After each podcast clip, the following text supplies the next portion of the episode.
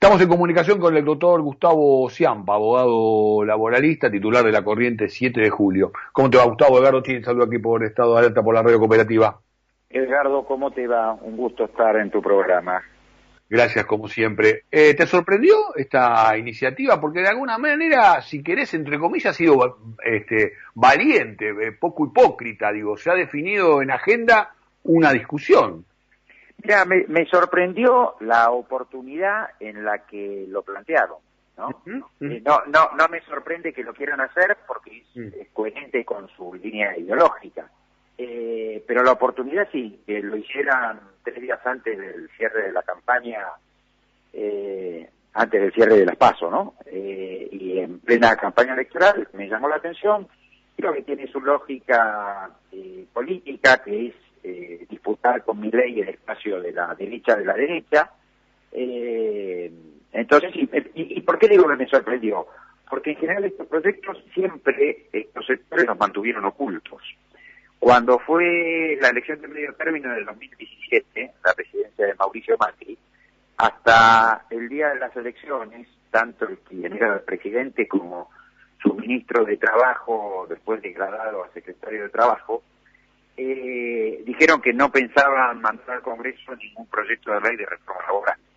Que eso, que la idea era, se planteaba en los convenios colectivos, parte de los sindicatos, las empresas, pero que no iban a mandar ningún proyecto de ley. Eh, fueron las elecciones el domingo, domingo de octubre del 2017 y a los pocos días ya enviaron al Congreso de la Nación un proyecto de ley de reforma laboral que contenía, entre otras cosas, esta misma que está planteando ahora la reta, la reta Lustó. Por eso es llamativo también que la reta después recogiera un poco el guante, un poco, y dijera, no, yo no dije que hay que hacerlo, dije que habría que analizarlo. ¿no? Entonces es sorprendente, porque ya habían presentado el proyecto de ley 1 en el 2017, según la reta, sin análisis. Pues si lo tiene que analizar ahora, quiere decir que en el 2017 presentaron el proyecto sin análisis. Y yo quiero facilitar el análisis. Y el análisis y contarle a, la audiencia con datos duros de nuestra realidad eh, esta afirmación que vos hacías que cada vez que se implementaron medidas de este tipo, en vez de generar empleo, se destruyó empleo. Entonces, primero, si me permitís, de formación profesional, soy abogado, eh, aclarar que esta idea de la reta en lustro es inconstitucional. Es inconstitucional. tan inconstitucional como si alguien presentara una ley diciendo en Argentina no hay más propiedad privada. Y cada quien tiene derecho a agarrar las cosas de cada cual y nadie puede invocar que hable de su propiedad.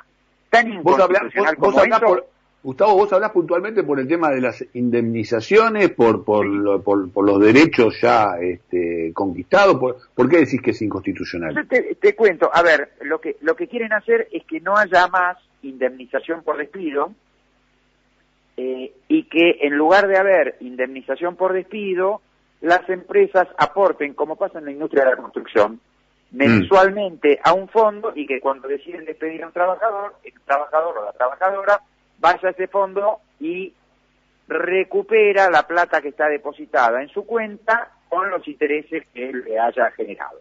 Sí, es un seguro, un seguro. Sí, es un seguro que es un gran invento, como decíamos al inicio del programa, este, del sistema capitalista, donde se paga dos veces lo mismo, ¿no? Un gran invento. Claro, pero vos fijate que además hasta, hasta está la mentira en el nombre, porque tampoco es un seguro. Los seguros cubren contingencias. Mm. riesgos, no cubren actos voluntarios. Y, el, despido no es una, el despido no es una contingencia. Claro, es un acto voluntario. Digamos, si fuera así, que vayan las empresas que quieran y contraten un seguro, en una compañía de seguro, para que la compañía de seguro ponga la plata cuando decidan despedir. Ahora, vamos a reconocer que hay, que hay una dificultad para generar empleo genuino, Gustavo, digo, y que hay algunas actividades por ahí que pueden abrirse, el caso de la construcción, el caso de algunas zonas rurales con determinado tipo de, de, sectores, actividades puntuales.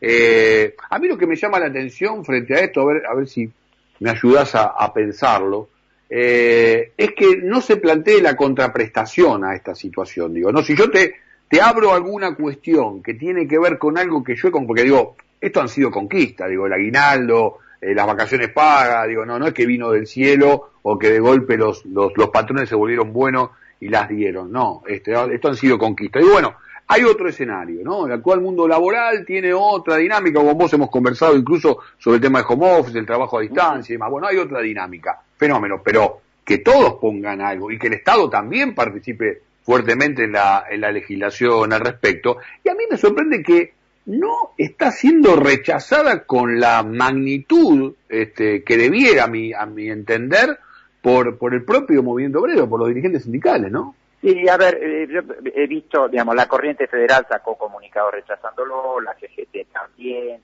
la CTA también, digamos, eh, hay, hay, hay posición fijada, hay posición fijada. Ahora, pues es que no es nada más que un tema económico, no es nada más que un tema económico, porque trabajador o trabajadora, la indemnización por despido es la forma de establecer la protección contra el despido arbitrario. El despido arbitrario es el despido sin causa.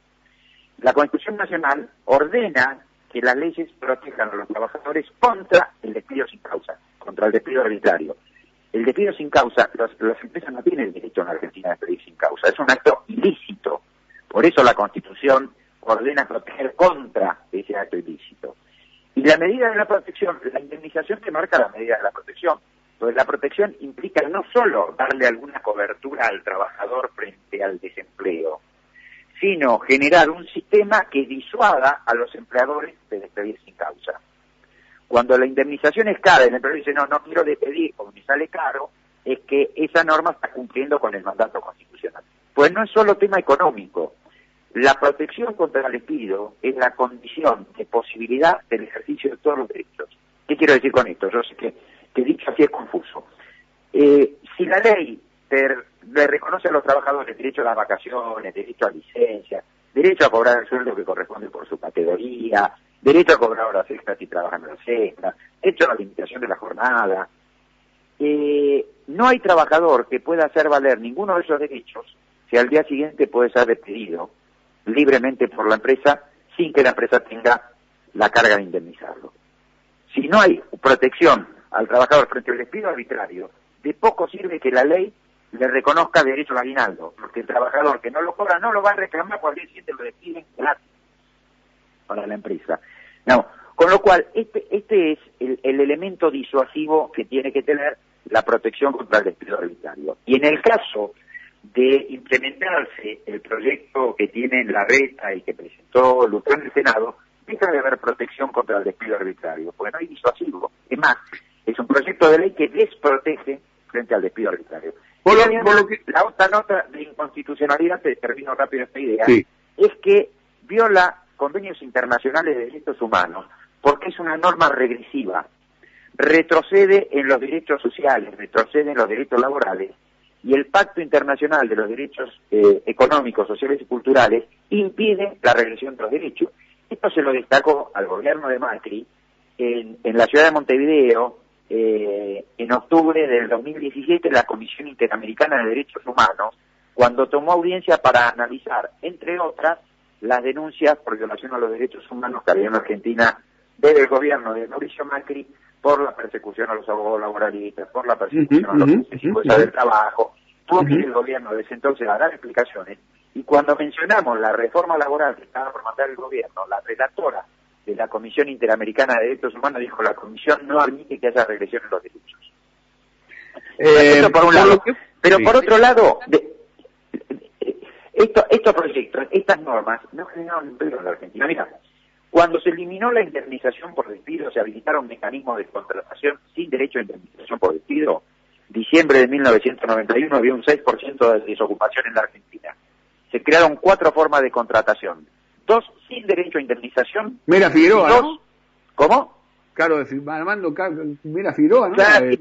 esta es previa a Caro Figueroa. Todavía no era Caro Figueroa el ministro. El ministro cuando salió esta ley era el Chango Díaz, viceministro de Trabajo Enrique Rodríguez.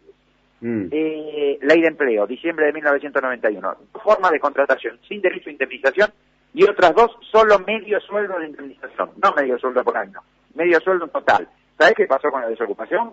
Creció en el año 1995, ya estaba en el 12,2%, se duplicó. Bueno, ahí, ahí es donde yo digo, este, vos, vos estás argumentando, nos queda pocos minutos, pero digo, vos estás argumentando y, Y, a mí me parece que eso es lo que está faltando. Eh, porque, digo, del otro lado, ¿te acuerdas la, última vez que charlábamos? Este, incluso parece algo de color, pero no lo es. Mencionábamos el rol de a, a quién se califica de abogado laboralista, ¿no? Este, Digo, si aquel que defienda al laburante o también aquel que defiende los intereses del empresario, ¿no? Del empleador. Y, poco tiempo después, hoy tenemos un presidente de la Unión Industrial Argentina que básicamente es un abogado laboralista, o por lo menos siempre ha estado en ese que hace derecho del trabajo para empresas, digamos. De interlocutor, bueno, está bien, está muy bien, está muy bien.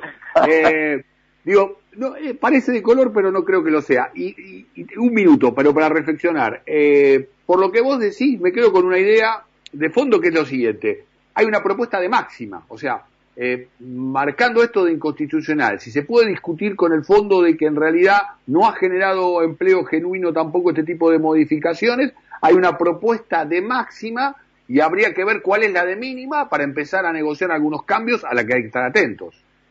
Mira, puede ser, pero a ver, vos sabés que con el 12,2 que te digo me quedo corto, porque con más normas de este tipo, en el 95, en el 98 y la ley Vanel con el 2000, ¿eh? desprotegiendo frente al despido, la desocupación terminó en el 21,5 en el año 2002. Y después, Néstor Kirchner restableció el sistema de indemnización por despido, de protección contra el despido arbitrario, que es el que hoy está vigente, sigue vigente, viene desde el 2004. ¿Sabes qué pasó con la desocupación con esta ley que hoy está vigente y quieren reformar? La desocupación bajó del 21,5 al 6,6. Sí, evidentemente. empleo con esta ley. Evidentemente también hay otro tipo de, variables que, juegan, pero otra vez sirve para... Todavía no pareció tan dicho así tan de manera tan obscena, pero la cuestión del costo laboral, ¿no? Aquel latiguillo también con el que nos nos, nos han castigado mucho a, los laburantes. Gustavo, es, muy interesante lo que vos decís, última frase, porque sé que está corto de tiempo. Eh, vos decís, bien, hay otras variables. ¿Y sabés qué? Las normas laborales ni generan ni destruyen empleo. Pueden mm. facilitar la destrucción de empleo, pero lo que genera empleo es la política económica.